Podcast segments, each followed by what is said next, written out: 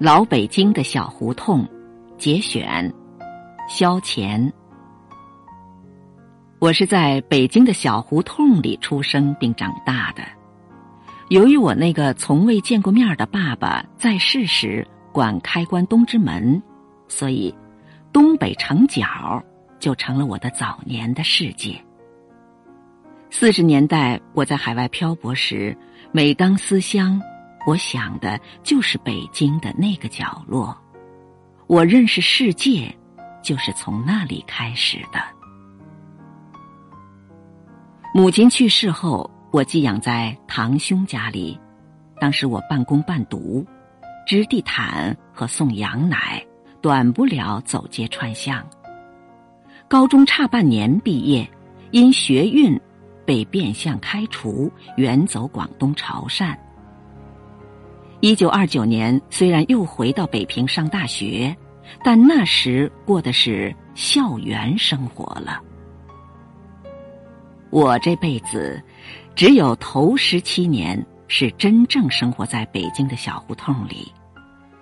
那以后，我就走南闯北了。可是不论我走到哪里，在梦境里，我的灵魂总萦绕着。那几条小胡同转悠，啊，胡同里从早到晚是一阙动人的交响乐。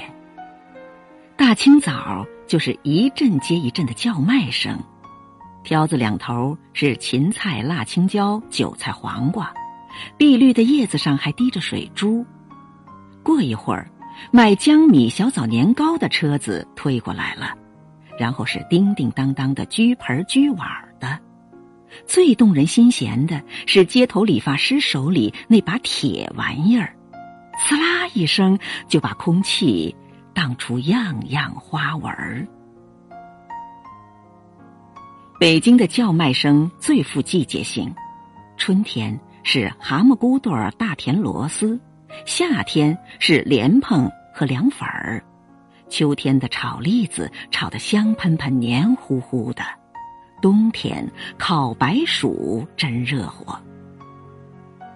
我最喜欢听夜晚的叫卖声，顾客对象大都是灯下斗纸牌的少爷小姐。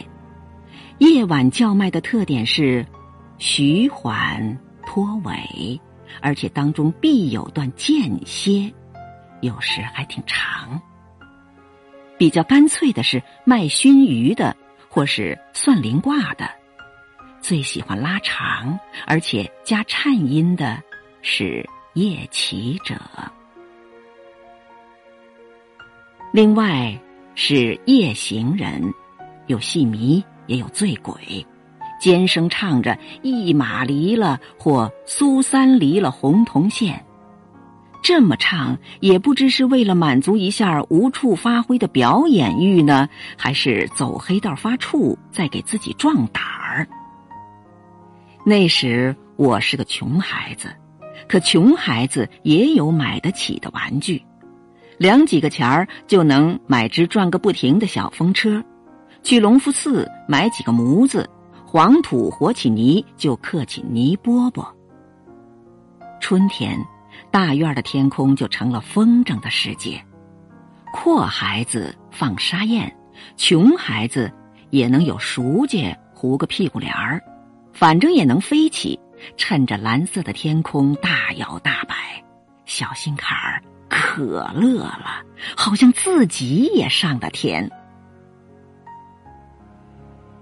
夏天我还常钻到东直门的芦苇塘里去捉蛤蟆。要么就在坟堆旁边逮蛐蛐儿，还有油葫芦。蛐蛐会咬架，油葫芦个头大但不咬，它叫起来可优雅了。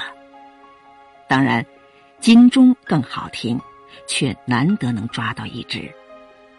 这些，都是养在泥罐子里，每天给一两颗毛豆、一点水就成了。